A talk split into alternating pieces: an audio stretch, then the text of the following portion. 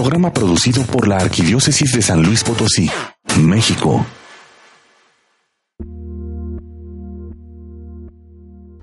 Madre nuestra, en tu nombre hemos unido nuestros corazones. Queremos que presidas nuestro amor, que defiendas, conserves y aumentes nuestra ilusión. Quita de nuestro camino cualquier obstáculo que haga nacer la sombra o las dudas entre los dos. Apártanos del egoísmo que paraliza el verdadero amor. Líbranos de la ligereza que pone en peligro la gracia de nuestras almas.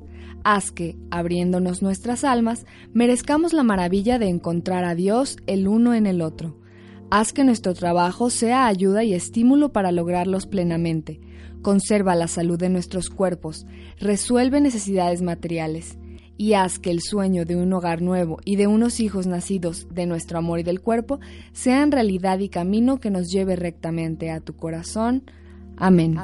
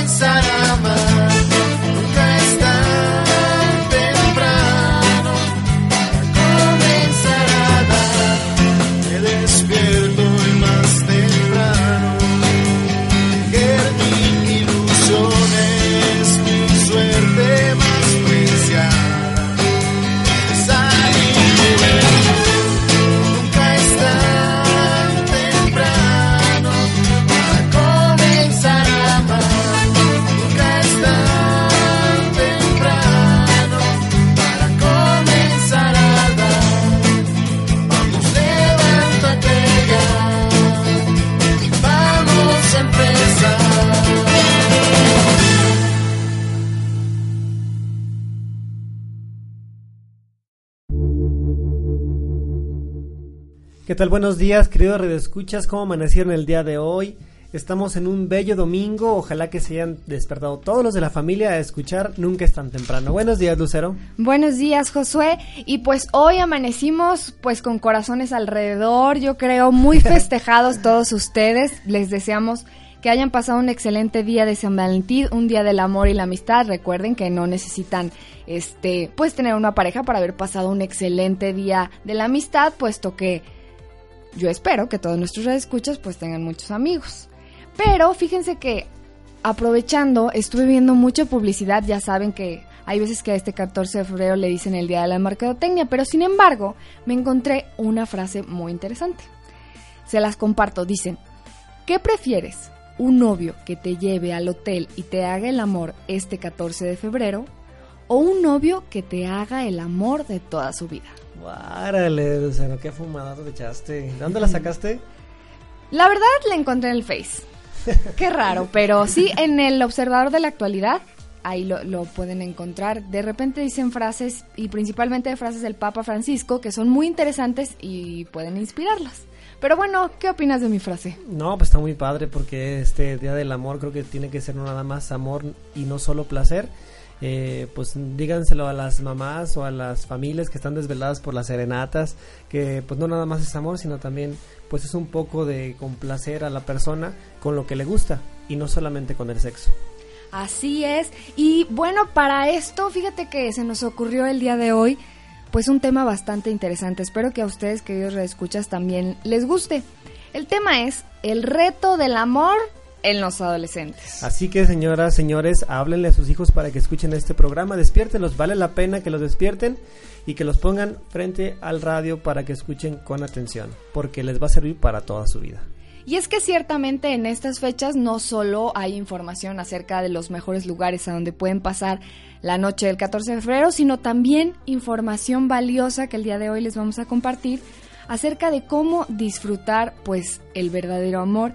Y para esto se encuentra con nosotros una querida amiga Valentina Cuevas, quien es licenciada en trabajo social y es fundadora de una asociación social que se llama Disfrutando la Juventud sin Presión AC. Buenos días, Valentina. Buenos días. Este, pues gracias por la invitación y pues yo represento a una asociación civil llamada Disfrutando la Juventud sin Presión, como lo dijo Lucero Y bueno, es un programa educativo basado en la formación del carácter personal a través de la práctica de la abstinencia como estilo de vida. A ver, espérame, espérame, espérame. La práctica de la abstinencia como estilo de vida, ¿no crees que eso es bastante difícil dado las situaciones actuales en las que vivimos? Es como todo lo contrario, ¿no?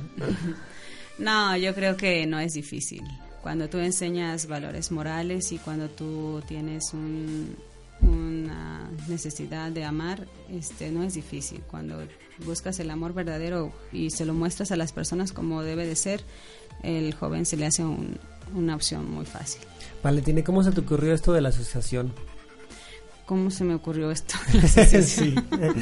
tú la, bueno, tenemos entendido que tú la fundaste, tú la, la creaste. Sí, se me ocurrió porque veía, pues, llegué a ver niñas embarazadas a los 10 años o jóvenes pasándola muy mal después de alguna mala relación, ¿no? Después de haber vivido abortos o situaciones con drogas muy graves y casi todo es por, por falta de amor, ¿no? Por esta necesidad de que te amen, de que te abracen, de que te quieran. Y a veces equivocamos las formas. Entonces, ah, yo creo que a veces es demasiada la información que se tiene y, y, a veces es bueno un apoyo extra. O sea, tú platicabas con ellos y te dabas cuenta de la problemática y entonces dijiste, pues voy a hacer una asociación para que tengamos la información junta y podamos eh, expresarla a todos como debe ser. Pues sí, todo empezó por la necesidad de ayudar. Bueno, a mí me gusta mucho ayudar a las personas y este bueno, todo empezó por esa necesidad de, de ayudar, de, de buscar soluciones inteligentes y objetivas y, y primero no surgió una asociación, primero surgió algo voluntario, libre, o sea, por propia iniciativa y después ya se hizo asociación, pero fue después de algunos años de práctica. Ah, eso ya acudiste y dijiste, bueno, quiero registrarme para poder este, tener un soporte y poder entrar a, las escuelas, me imagino. Sí, era la necesidad de buscar un, un mayor alcance hacia los jóvenes y algo más formal porque a veces la gente piensa que si no eres formal no es bueno, entonces fue como formalizar algo, pero en realidad pues la intención sigue siendo la misma. Sí, Valentina nos platicaba que se reunía en casas porque las mamás este, le pedían que les hablara de, estos temas, eh, de lo que es el amor en los adolescentes, que el amor en los adolescentes se traduce en sexo, ¿verdad?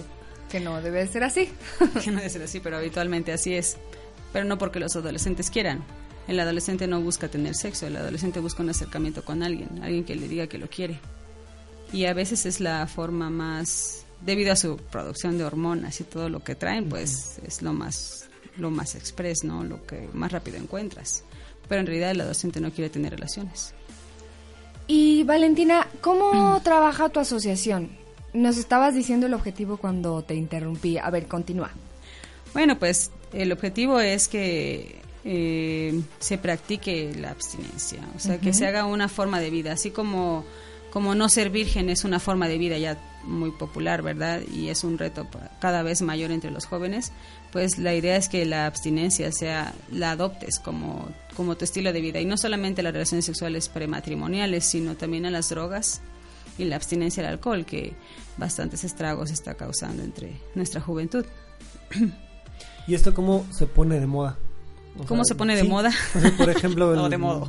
o de modo, ¿va? Pero, por ejemplo, no sé, el, el, el, perder la virginidad, pues es algo que fue una moda, ¿no? O que, o que está de moda. ¿Y cómo se pone de moda el, el, no sé, la abstinencia? ¿Cómo se pone de moda? Pues haciendo equipo entre más personas, ¿no? O sea, yo pienso que entre, entre más adultos hayamos dando un buen soporte a los jóvenes, así podemos hacer una moda, porque también nosotros como adultos influimos en la vida de los adolescentes, ¿no? en lo que ellos van decidiendo. ¿La asociación nada más está aquí en México? Eh, no, está en 45 países y, es, y la estamos tratando de integrar a, San Luis Potosí, pero ya hay varios grupos en México que promueven la abstinencia y ya hay varios grupos que promueven la educación sexual. Eh, tanto a nivel del sector educativo como el sector salud y muchos grupos que son voluntarios, asociaciones civiles o gente común que está tratando de hacerlo una moda. Que de hecho la educación sexual muchas veces todo lo contrario a lo que ahorita nos estás mencionando, ¿no? La educación sexual la traducen en entregar condones en las escuelas, la traducen como hablar de darle libertad a tu cuerpo y que se haga lo que tú digas y muy diferente a esto que tú nos traes ahora. Sí, la idea es que se desarrolle un carácter en los jóvenes, o sea, que ellos tengan la posibilidad de negarse a, no tener relaciones sexuales, que ellos tengan el poder en su mano de decir no a las relaciones sexuales prematrimoniales o al alcohol o a las drogas.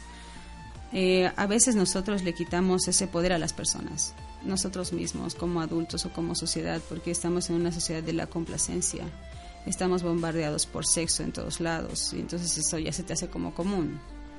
Y es común ver pornografía, es común ver anuncios que, que, tú, que te incitan a, hacer estas prácticas, ¿no? Y en realidad, pues, pues bueno, esa es la idea que, que haya más personas haciendo esta promoción de la abstinencia y, y hacerla una moda. Y bueno, ¿cómo trabajan ustedes? Trabajamos, eh, es un programa basado en ocho sesiones y se va trabajando en combinación con la sociedad civil, los maestros, eh, padres de familia y alumnos y nosotros como asociación.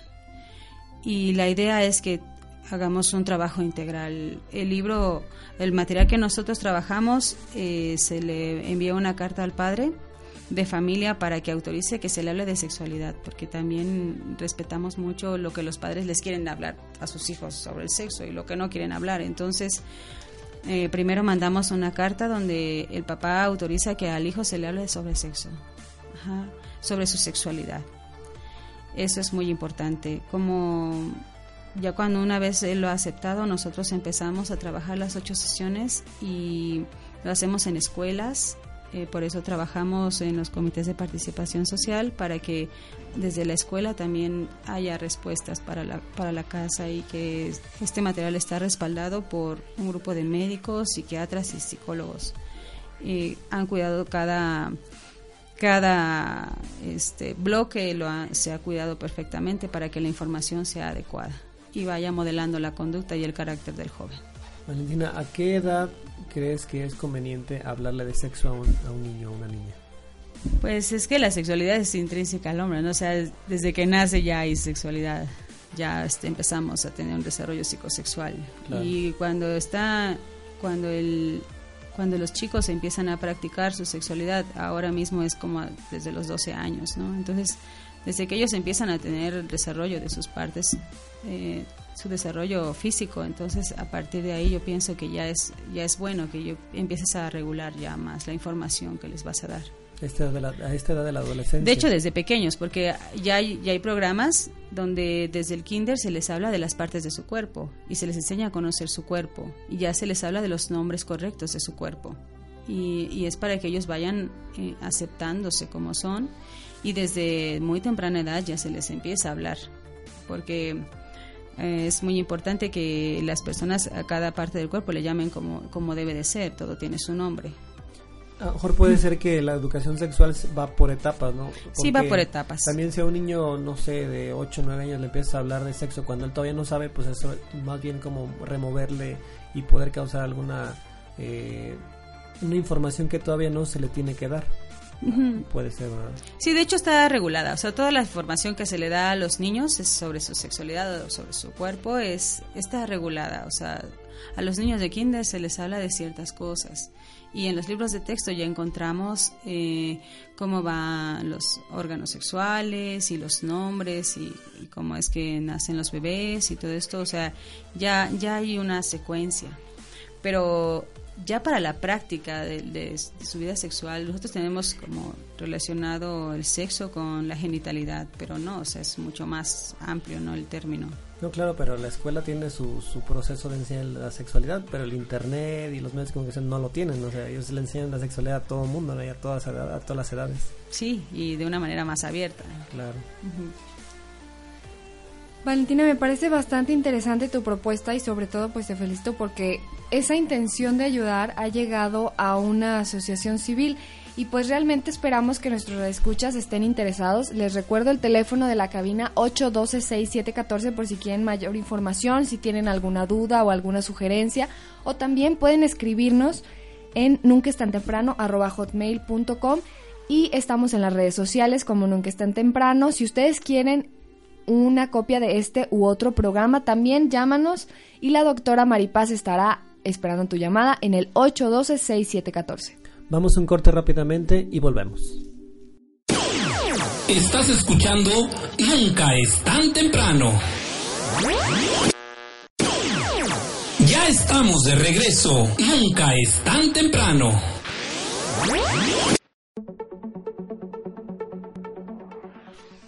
Estamos otra vez al aire con ustedes y eh, ya estamos regresando al tema de el reto del amor en los adolescentes. Y qué bueno que ya despertaron a todos sus muchachos, sus muchachas para que escuchen esto que es muy importante y si no, pues ya saben que pueden pedir la grabación para que lo puedan escuchar una y otra vez. Valentina, nos gustaría que nos explicaras un poquito el, el actuar de este, de este modelo que nos mencionas que era en ocho temas, en ocho partes. Bueno, primero tratamos la parte que es la cómo estamos constituidos, ¿no? De una manera intelectual, física, social, ética, em, emocional y espiritual. Y hablamos cómo estamos, que las relaciones sexuales no solamente implican un acto físico, sino también tiene sus implicaciones sociales, espirituales, emocionales, intelectuales. Y, y después vamos haciéndole, a lo largo de todo el, el programa, vamos haciéndole retos al chavo para que él vaya concluyendo que es correcto y que es incorrecto y vamos poniéndole varias frases o, premisas donde al chavo lo enseñan a pensar. Y a lo largo del curso se le enseña a pensar al chavo. Sí, eso se me hace muy interesante porque no es, me imagino que no es el típico tema que tú expones, te hacen preguntas y se acabó. Así no. Es más dinámico. Sí, es muy interactivo. La idea es que participemos todos, los padres, los, los chavos y nosotros. Y nosotros solamente somos un apoyo, pero el, la, la actividad más importante la hace el padre con el hijo. Y la otra actividad más importante es que le enseñamos al chavo a pensar. Claro. Que es algo que... Y a tomar decisiones. El tomar decisiones es algo bien importante. Enseñarle al chavo a tomar una decisión correcta. Y y eso es a través de, enseñarlo a pensar, a revisar qué es lo que escucha, qué es lo que ve, cómo él eh, va... Cuando el chavo ya es adolescente, el chavo se da cuenta que su papá y su mamá no tienen toda la razón. Y entonces empieza a cuestionarse, ah, mi papá, pues mi papá es esto, mi mamá es el otro, ¿no? Y el chavo ya, ya no está en la condición de niño que cree todo lo que papá hace y todo lo que mamá hace que está correcto y para ellos son sus superhéroes. Cuando está en la adolescencia, el niño ya empieza a reconsiderar todo lo que ha aprendido. Entonces, esta, este curso lo que hace es eh, modelar nuevamente el pensamiento, ¿verdad? Hay una, hay una frase que a mí me gusta mucho y viene en el libro de Romanos, que dice, sino transformaos por medio de la renovación de vuestro entendimiento, para que podáis comprobar la voluntad de Dios que es agradable y perfecta. Y lo que hace el curso es eh, enseñar a modelar ese, ese pensamiento, darle una nueva dirección y enseñarle al chavo a resolver problemas. Entonces lo ponemos en varias situaciones de riesgo y le enseñamos a, ver cosas que él no, no se le había ocurrido ver. Por ejemplo, cuando alguien tiene una relación sexual prematrimonial, el chavo solamente está pensando en ese momento.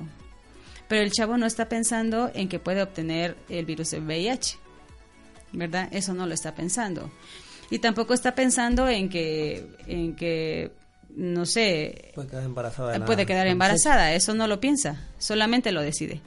Y la idea es que nosotros enseñamos a, lo que hacemos es que aprenda a pensar y a tomar decisiones antes de que esté en el acto. Incluso les enseñamos las etapas a las que se eh, cada paso que el chavo va a pasar va, cuando está con su pareja eh, cómo es que se llega a la relación sexual, ¿verdad? A, esta parte eh, genital pero se le enseña cómo, en qué parte se debe de detener y hasta dónde ya no debe de seguir que es a veces lo que los papás no quieren platicar, ¿verdad? Tú nada más usas el condón, sí, pero, o sea, ¿cómo? O sea, el, el, chavo solamente usa el condón, sí, pero ¿cómo se usa el condón? ¿Verdad? Ni siquiera los papás saben que un condón no se debe traer en una cartera y tampoco saben que no se debe abrir con los dientes y no saben muchas cosas, pero tampoco saben que que también le puedes decir a tu hijo que no es correcto que tú tengas una relación prematrimonial porque eh, el, sexo se hizo para el matrimonio, ¿verdad? Es, es como, es, es para el deleite del matrimonio y, y el sexo se hizo, lo creó Dios con un propósito, porque todo en esta vida lo que se hace es con un propósito. Y las decisiones que tomamos eh, tienen sus implicaciones buenas o malas. y afectan no solamente al individuo, sino afectan a la comunidad. ¿Y cómo afectan a una comunidad? Por ejemplo, un caso muy sencillo. Eh, si nosotros tenemos a 10 chavos infectados de VIH, yo, el Estado lo tiene que mantener 20 con 20 mil pesos diarios vivo. Eso cuesta un tratamiento de un chavo. Vivo, para mantener un chavo vivo. Y cuando tú vas a la escuela y entonces tú ves, dices, bueno, 20 mil pesos diarios para un chico, para mantenerlo vivo porque una, por una cuestión de falta de información, pues es mucho dinero.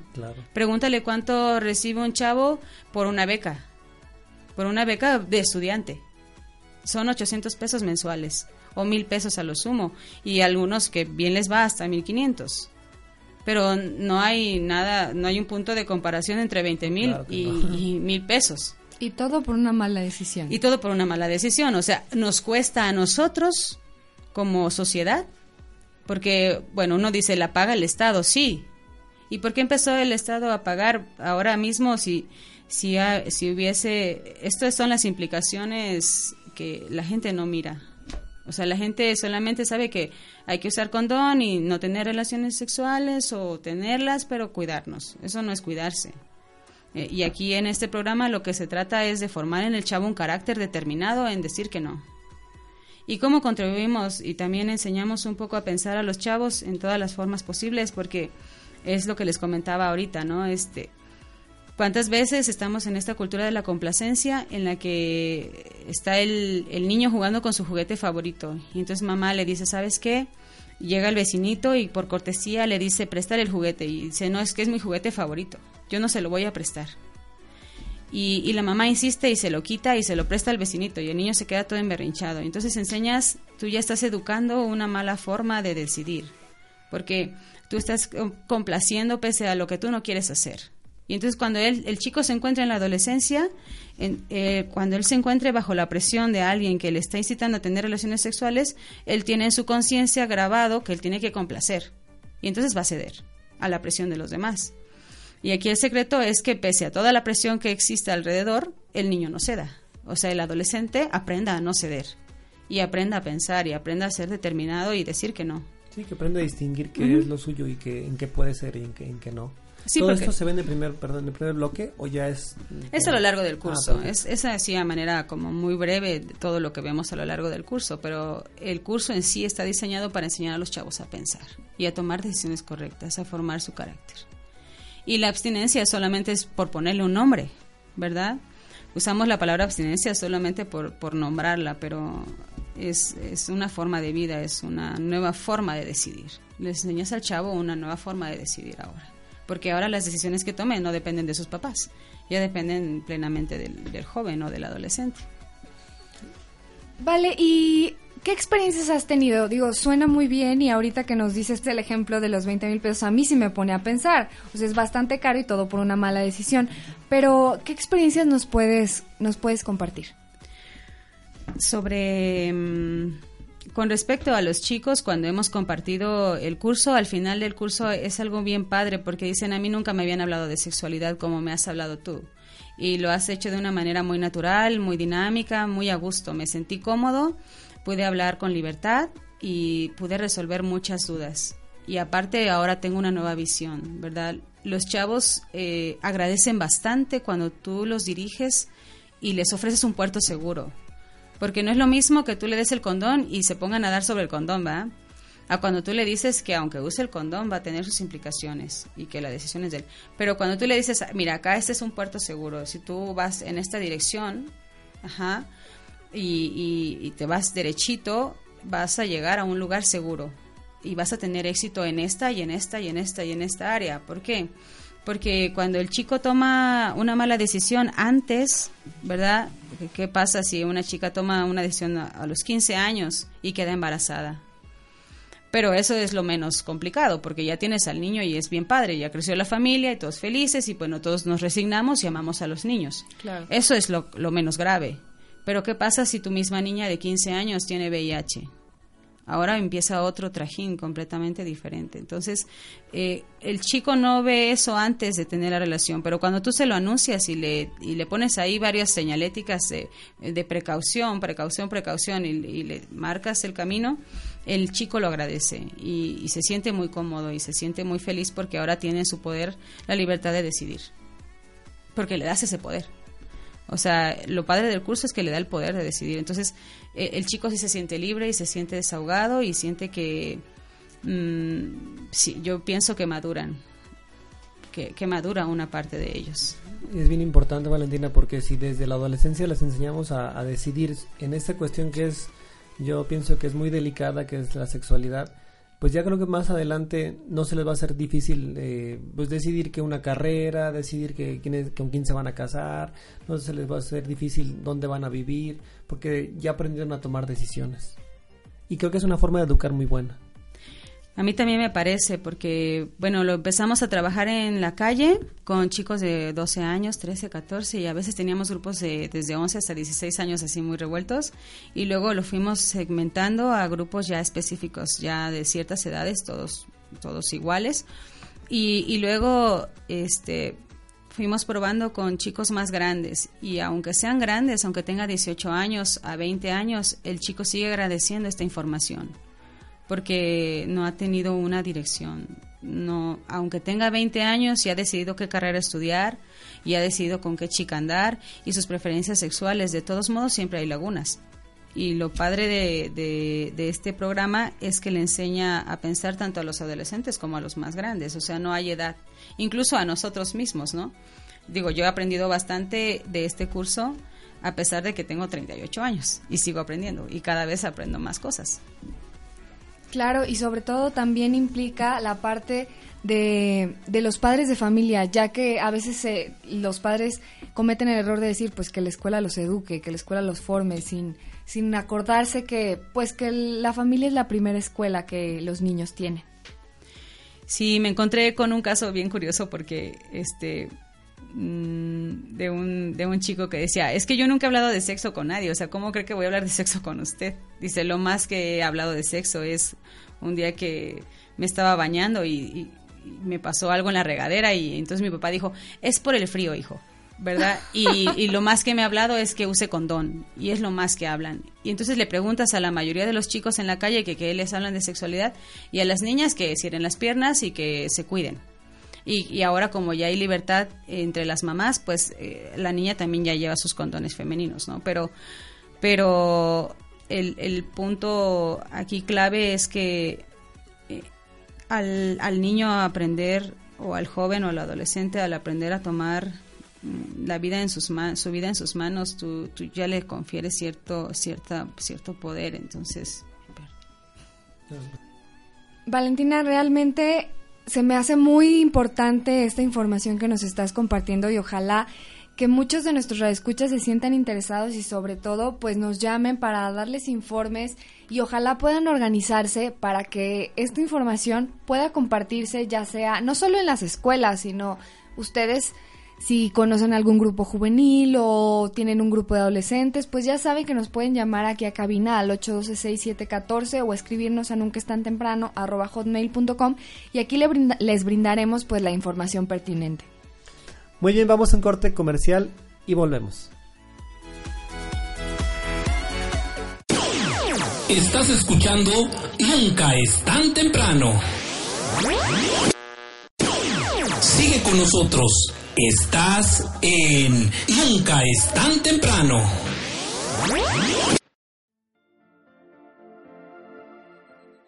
Estamos en el tercer bloque de tu programa Nunca es tan temprano, hoy con un tema por demás interesante, el reto del amor en los adolescentes. Y ojalá que muchos de nuestros radioescuchas compartan esta valiosa información y recuerden que nos pueden llamar al 812-6714 o escribirnos a nunca es tan temprano hotmail.com por si tienen alguna duda, alguna sugerencia o necesitan alguna copia de este material. Ahorita Valentina nos estaba comentando algunos tips de lo que no se debe de hacer, de recomendaciones a los hijos y a las hijas, incluso de cómo hablarles de, del sexo. Pero bueno, continuemos con Valentina. Valentina, eh, ¿qué, qué, consejos podrías darle a los papás eh, en general de, de, qué decirles o qué no decirles a los hijos? Bueno, yo primero parto de un principio eh, muy fundamental, los límites. O sea, los límites. Como papá, si tú estableces límite, no estás censurando al hijo o no te estás viendo menos moderno. O sea, tenemos eh, clavado un poquito en la conciencia el término modernidad y que ya son otros tiempos y que estos tiempos no son iguales a los tiempos pasados. Pero en realidad, dejando a un lado esto, como papá, tú eres el modelador de la conducta de tu hijo y los límites son importantes y el ejemplo que tú les das, ¿verdad? Eh, tenemos a veces familias que son tan complicadas que el papá tiene más de una pareja y, el hijo lo sabe muy bien, ¿verdad? O hay mucho, o el lenguaje en casa es muy sexuado, o el lenguaje en casa es incorrecto, y, lejos de enseñar, a veces es más humillante que, que educativo. Y esa es una de las cosas que, que nosotros no tomamos en cuenta al educar, pero yo pienso que el primer paso más importante es establecer límites.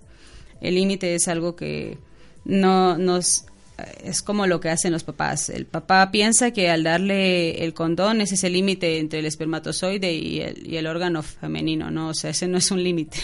ese no es un buen límite.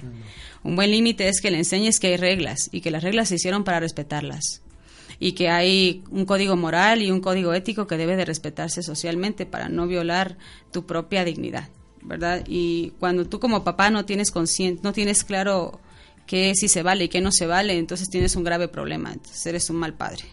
Y cuando tú como papá no buscas un consejo más alto que lo que te han enseñado o no te informas, ¿verdad? Cómo funciona el, el hijo, entonces no estás haciendo tu, tu chamba, ¿verdad? El chavo lo que busca en esta edad es amor, es afecto, que tú pases más tiempo con tu hijo, que lo abraces, que le digas que lo amas, que le digas que lo amas, literalmente con esas palabras, que se lo digas abiertamente, que no se lo digas con el celular, el último celular, porque no has pasado los últimos 20 años con él.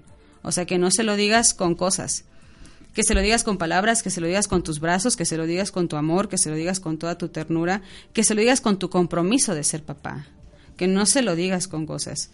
Y la otra cuestión muy importante es que nosotros tenemos eh, conceptos de modernidad bien complicados. El término Dios se ha salido de las casas, ¿verdad? Y bueno, lo más que sabemos es que tenemos que ir a misa los domingos y mandas al chamaco, ¿verdad? Y entonces que la pase bien y luego que regrese pero no, o sea, tienes que empezar tú a buscar como papá un consejo más alto que el que te han dado y yo creo que ese código moral solamente está en Dios. Y esa parte que estás mencionando muy importante, que va entre líneas, que es el ejemplo, ¿no? Pues, pues tú decías, pues tiene papá otro frente, o sea, tiene otra, otra mujer, pues qué ejemplo le estás dando. Si tú mandas al hijo a misa y tú no vas, pues qué ejemplo le estás dando. Creo que sí tiene que ver mucho eso que estás diciendo entre líneas, que es el ejemplo. Sí, y la otra cuestión es todos los agentes estimulantes que metemos al hogar, ¿verdad? Hay papás que para ellos es normal, dicen que la ética no es buena ni mala, sino es como la mires, ¿no? Entonces hay papás que para ellos es normal que, que su hijo mire pornografía porque el papá la ve. Y cree que la forma de desarrollar a su hijo es que su hijo comparta esa pornografía. Eh, yo escuché de alguien muy cercano y muy amado para mí este algo que dijo y que me impactó y yo le dije qué te pasa verdad este decía yo voy a llevar a mi hijo a que lo estrenen a un prostíbulo eso no es educación sexual y eso no es enseñar al hijo a ser hombre o sea enseñar al hijo a ser hombre es a, tener un amor comprometido a respetar a cuidar su integridad a cuidar su cuerpo porque al cuidar su cuerpo y su integridad estamos contribuyendo a que esta sociedad sea mejor. Pero a veces los conceptos no son tan claros porque tenemos problemas ya generacionales. Esto, este problema de las relaciones sexuales prematrimoniales no es moderno. No es moderno. Los griegos practicaban la sexualidad desde los 12 años y había mucha, muchas perversiones de todo tipo porque era normal. Y esto no es nuevo. Dice que es lo que fue, lo mismo que será y nada nuevo hay debajo del sol. Y, el secreto es que nosotros busquemos la manera de retomar valores que nos hagan eh, comprometernos eh, un poco más con nuestros hijos. Y, y, nada de lo que hemos visto ahora es, es para nada nuevo ni ajeno cada quien decide lo que quiere para sus hijos y a veces tenemos como una educación bien laxa así como muy liviana, ¿no? Como, eh, pues sí, que haga lo que quiera, pues él tiene que vivir su juventud. Yo también la viví, sí, pero pero es más peligroso cada vez porque ahora tenemos cada 30 minutos alguien diagnosticado con VIH y la, y la cosa está en aumento. O tenemos chicos que ahora hay mucha esterilidad por la clamidia. Ahora hemos aumentado la vida a 40 años, pero es increíble cómo se han propagado las enfermedades de transmisión sexual a una velocidad increíble. Y no importa si eres religioso o no eres religioso, o sea, esto está alcanzando límites que no te imaginas. Es, es, es increíble que tenemos más mamás contagiadas de eh, tenemos más mamás con cáncer cervicouterino que prostitutas en la calle contagiadas, porque las prostitutas se revisan y las mamás no. ¿Verdad? No hay esa cultura.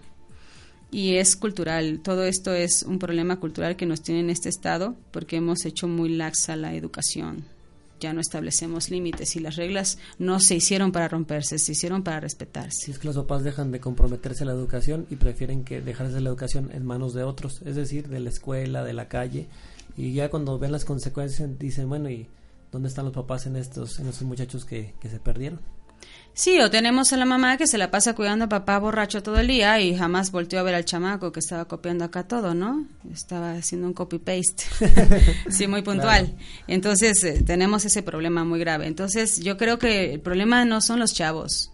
Yo algo que siempre puntualizo es que el problema es los papás a nosotros como papás. Yo tengo una niña de 16 años y, yo sé que yo soy responsable de todo lo que yo le enseño a mi hija. Y es, es algo muy complicado saber que si yo me equivoco en algún punto ella me va a hacer la copia fiel. Entonces, eh, yo pienso que ah, nosotros no existirían asociaciones civiles, ni psicólogos, ni nadie si todos hiciéramos nuestra chamba. Pero en realidad hay quienes no la están haciendo y nosotros estamos haciendo la chamba de los papás. Claro. Sí, no somos, no somos los tutores de la sociedad, o sea, simplemente estamos tratando de, ayudar a modelar un poco la conducta, pero la, el trabajo más fuerte debe ser de los papás. Muy bien, Valentina. ¿Y qué consejo podrías darle a los adolescentes que nos están escuchando? El problema es de los papás, pero los adolescentes no pueden echarle toda la culpa a los papás. Ah, sí, porque bien pueden decir ahorita, ah, bueno, no es culpa mía, es de los papás, es de mi papá y de mi mamá. Ellos que la arreglen, ¿no? Sí, de hecho, es, eso, ese es el reto eh, para nosotros, ¿no? Independientemente del medio, me encanta, me encantó un testimonio que decía, yo vengo de un contexto bien pesado ¿verdad? Yo vengo de un contexto súper pesado, pero gracias a la información que tú has provisto, dice, yo salí. Y el, el chico ahora mismo es pedagogo. Y ah, él venía de haber, bueno, cuando yo lo conocí, él había cortado sus venas. Ajá, consumía cocaína y, y había cortado sus venas. Y dice, este, vale, cuando yo tomé el curso contigo me dio otra visión de la vida y ahora mismo es pedagogo. Y yo digo, ¿cómo se le ocurrió ser pedagogo? ¿verdad? O sea, me encantó su reto que él mismo se impuso en cómo enseñarle a la gente cosas, en buscar la manera de enseñar, ¿verdad? Y eso a mí me gustó mucho. A mí algo que me, que me, me gusta hacer siempre con los jóvenes es que siempre se le impongan nuevos retos. Entonces, uno de los retos es que si alguien está en una relación en la cual ha tenido relaciones, en una, en una relación en la cual ha tenido actividades sexuales ya, que se aleje por un tiempo, es muy importante romperla definitivamente o, y, buscar la manera de retomar el control de su vida. Porque hay gente que dice, bueno, yo ya tuve relaciones sexuales, yo ya no soy virgen, yo ya me siento miserable, porque puede generarte mucha culpa, ¿no? Y este y el secreto es que vuelva a retomar, eh, otro de los retos que hacemos es que vuelva a retomar el control de su vida, que vuelva a buscar un nuevo código de valores diferente al que lo ha regido en los últimos tiempos, que lo llevó a, tener una relación sexual, porque sí hay gente que ya las tuvo y que no le gustó y que se siente incómodo con ello mismo. Estamos hablando como una renovación de vida. Sí, estamos hablando de renovación porque es interesante que nosotros no estamos tratando siempre continuamente con gente sana. La verdad es que es como una plaga, ¿verdad? Damos una mala educación y tenemos malos resultados.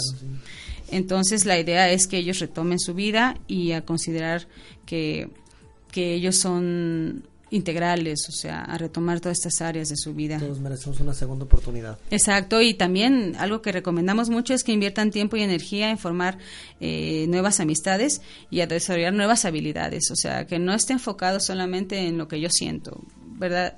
Algo que la mayoría de gente hacemos y que nos hace nos hace llegar a cometer varios errores es guiarnos por nuestras emociones.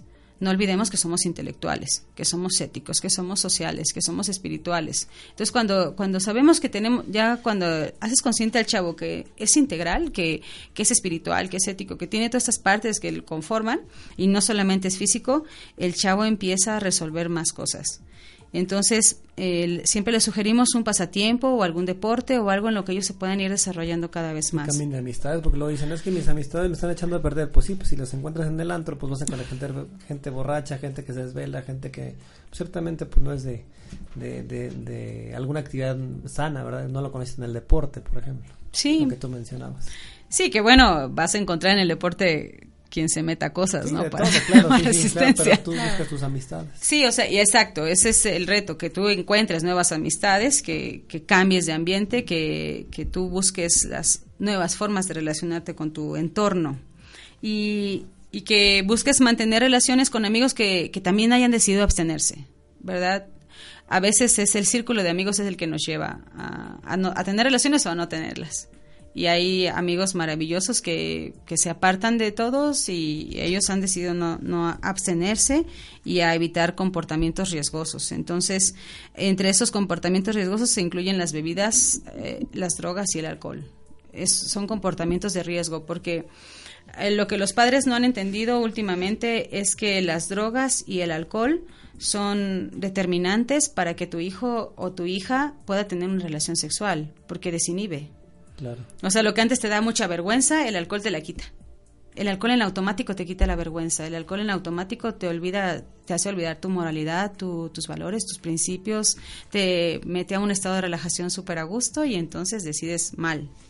Y bueno, y la otra, el último reto que nosotros hacemos a los chavos es que ellos se hagan una promesa para ellos mismos de abstinencia. Tenemos, hay programas y hay gente que ha participado en todo el mundo, artistas, basquetbolistas y gente que, que de alguna manera influye en los demás, que han usado su, anillo de la abstinencia y cuando ellos llegan al altar se quitan el anillo y se lo entregan a la novia y lo cambian por el de compromiso.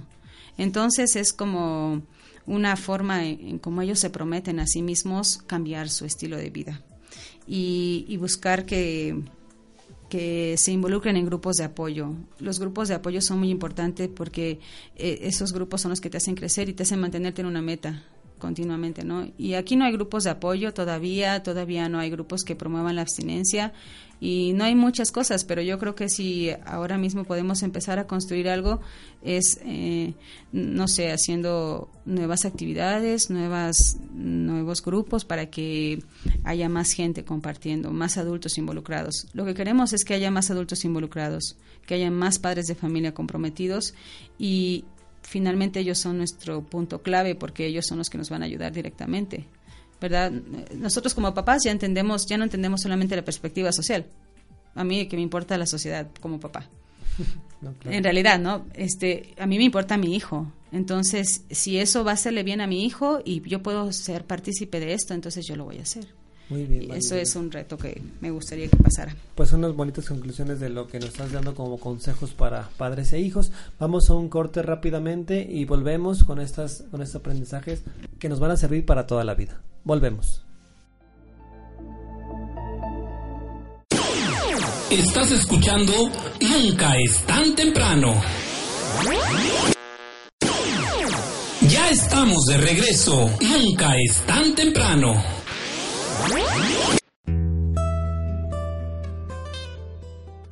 Estamos en el último bloque de tu programa Nunca es tan temprano. Gracias por dejarnos entrar a tu casita. Y bueno, vamos a despedir a Valentina, que nos dio mucho gusto que estuviera aquí con nosotros compartiendo este hermoso tema. Valentina, ¿dónde pueden localizarte? ¿Dónde pueden encontrarte para algún tema, para compartir esta información que nos diste? Pues bueno, me pueden encontrar en mi celular, siempre lo traigo prendido, dispuesto. es este 44 42 34 73 63 y está tengo WhatsApp y por todos los medios me pueden localizar en ese teléfono. Muy bien. Sí, de hecho, si algún grupo juvenil o algún grupo, de, incluso alguna familia, ¿verdad?, que quiera juntar a, ciertas personas y quieran eh, eh, recibir esta información, eh, Valentina está abierta a, asistir y, claro, o sea, el chiste es que difundamos y si alguien quiere también ser instructor de todo este de toda esta información, pues también Valentina puede darles informes de cómo distribuir esta información. Pues muy bien, vale, y esperamos tenerte nuevamente con otro interesante tema y una muy buena propuesta. Muchas gracias y pues nos vemos muy pronto. Gracias a ustedes. Y bueno, pues el día de hoy seguimos con buenas noticias, con buenas propuestas y hoy Dios tiene algo para ti a través del melodrama evangélico, así que dice luces, micrófonos y, acción.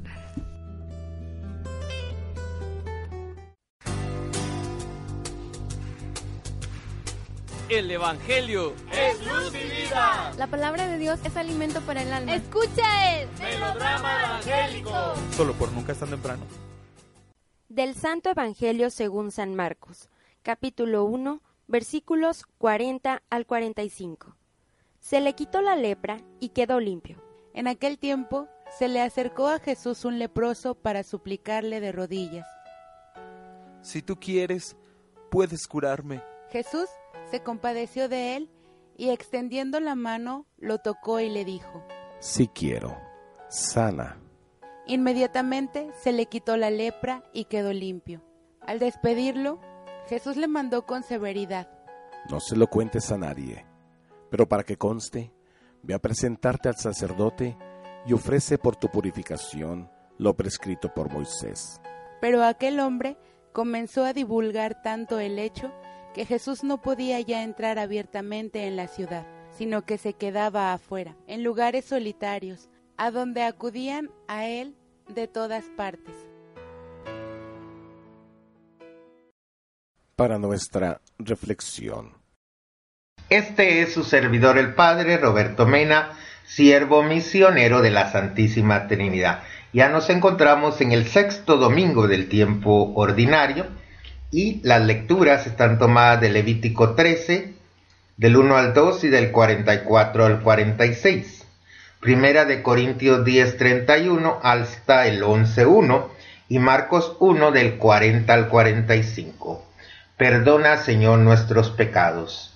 Primer milagro de Jesús. En el Evangelio de San Marcos, el episodio del leproso, relato que acomoda fuera de un preciso contexto cronológico y geográfico, es el primer milagro público de Jesús, narrado con anotaciones que reflejan la teología propia del evangelista.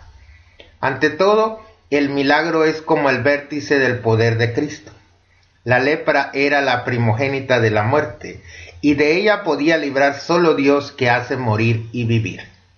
Jesús ejerce su poder divino por su propia iniciativa y como un simple acto de su voluntad, sin recurrir a otro remedio que no sea su voluntad. De esta manera el milagro asume un significado que va más allá de la solidaridad con el enfermo y se vuelve un gesto de revelación de Cristo, el cual actúa como el Emanuel, Dios con nosotros. Si tú quieres, puedes curarme. Después de la jornada de Cafarnaún, Jesús ha salido para ir a predicar el Evangelio por toda Galilea. Marcos narra la escena en la que Jesús cura a un leproso y por lo tanto lo purifica. Este acto de purificación es análogo a la expulsión de los demonios. En Marcos, de hecho, intervenciones de los espíritus y enfermedades vienen asociados. La enfermedad era entonces considerada como consecuencia y signo del pecado. La lepra excluía al enfermo de toda forma de vida religiosa y social, pues era considerado impuro y causa de impureza para quienes lo tocaban.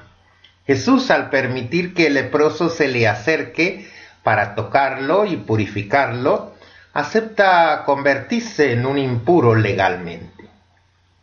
Esta terrible enfermedad de la lepra, grande azote en los tiempos bíblicos, todavía no desaparece de la tierra, pero hoy no tiene aquel antiguo estigma religioso podía incluso resultar ofensivo. En el texto original de Marcos, el enfermo le pide ser limpiado, es decir, purificado. Sin querer exponer el origen remoto de la noción bíblica de pureza y de impureza religiosa, es suficiente recordar que la lepra, aparte del horror físico que suscitaba, evocaba su sentido ya desde el mismo nombre que en hebreo significa llaga o golpeado, como un castigo de Dios. En el Antiguo Testamento, Esta generalmente se mencionaba como un castigo divino por el hecho de haber transgredido los mandamientos divinos y en realidad como tal es contraída por María por haber murmurado contra su hermano Moisés, según nos dice números 12 del 1 al 9, y por el rey Osías, por haberse atribuido sacrílegamente poderes sacerdotales, segunda de Crónicas 26 del 16 al 20. Pero Jesús se compadeció de él y extendiendo la mano lo tocó y le dijo, si quiero, sana. Hay un detalle en este pasaje muy importante, porque el leproso se acerca a Jesús. Él ha violado la ley y lo hace impuro, pero Jesús lo hace puro nuevamente y lo integra a la comunidad. Entonces, en este breve texto se encuentra el estilo de la espiritualidad cristiana en relación con los enfermos. Cómo estar atento a las necesidades de los enfermos y de los marginados en la iglesia y en la sociedad. Por eso hoy pedimos por todos los que se dedican a cuidar enfermos en los hospitales, los enfermeros, los doctores, también los capellanes de los hospitales, católicos y no católicos, que siempre vean en el enfermo al mismo Jesús. Y que nos bendiga el Dios que es misericordioso, el Padre, el Hijo, el Espíritu Santo, descienda sobre nosotros y nos acompañe para siempre. Amén.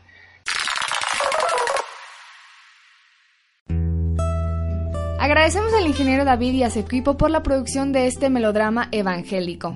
Y el día de hoy les tenemos otra gran invitación. Se encuentra con nosotros Alejandro del grupo de Apostolado de la Cruz Juvenil, quien nos viene a invitar a la marchuma. Buenos días. Buenos días, gracias por la invitación.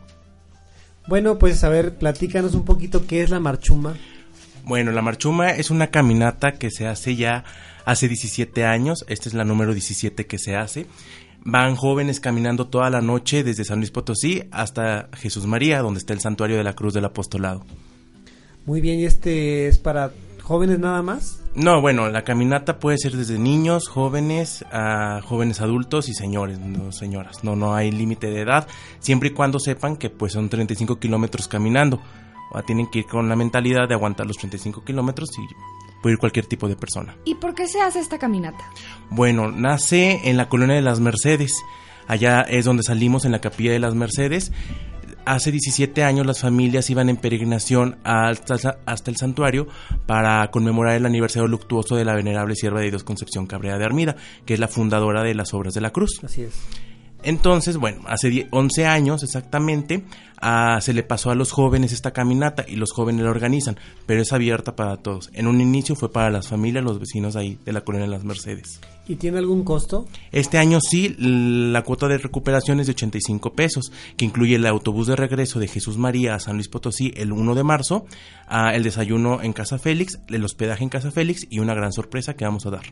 Por supuesto, y además pues la alegría de compartir durante el camino, que son 35 kilómetros, pero pues si uno va acompañado de sus amigos y de la gente que quiere, pues se les hace muchos menos. Es una experiencia muy padre, ahí como dices, van con tus amigos, pero también es un momento de encuentro personal que te sirve para pues a disfrutar la belleza de la noche, disfrutar la naturaleza y pues como dices, en compañía y solo. ¿Dónde podemos encontrar más información?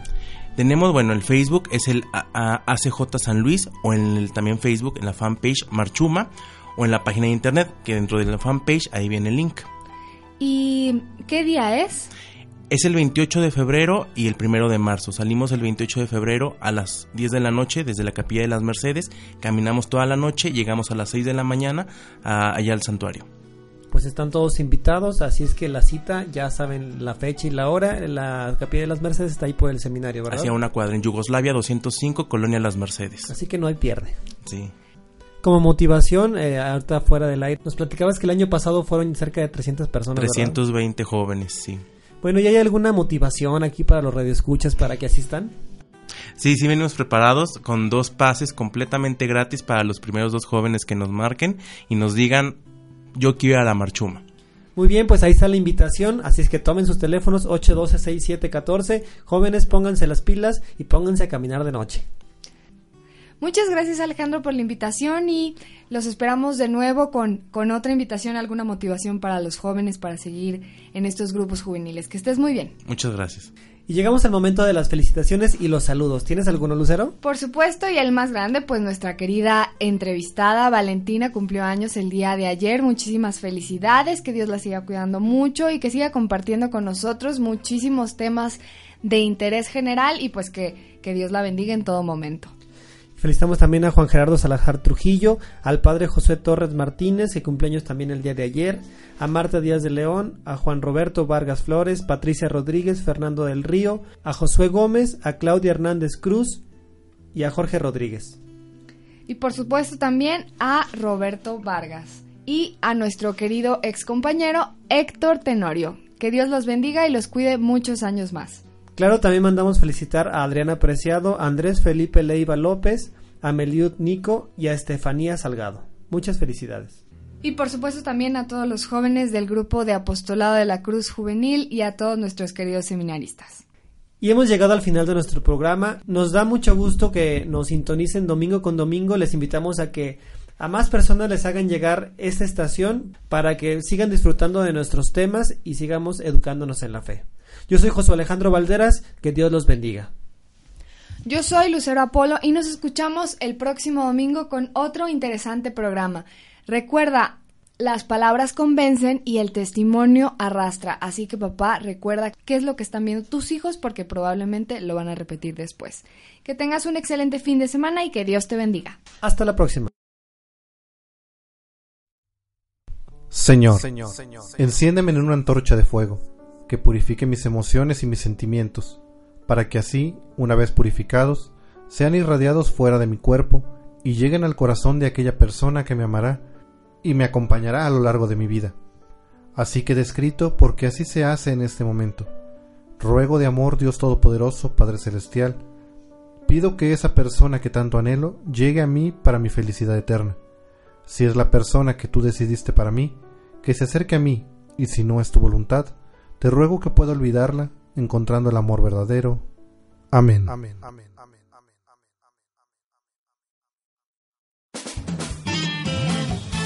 Los radioescuchas a sintonizar el próximo domingo. Este es tu programa Nunca es tan temprano.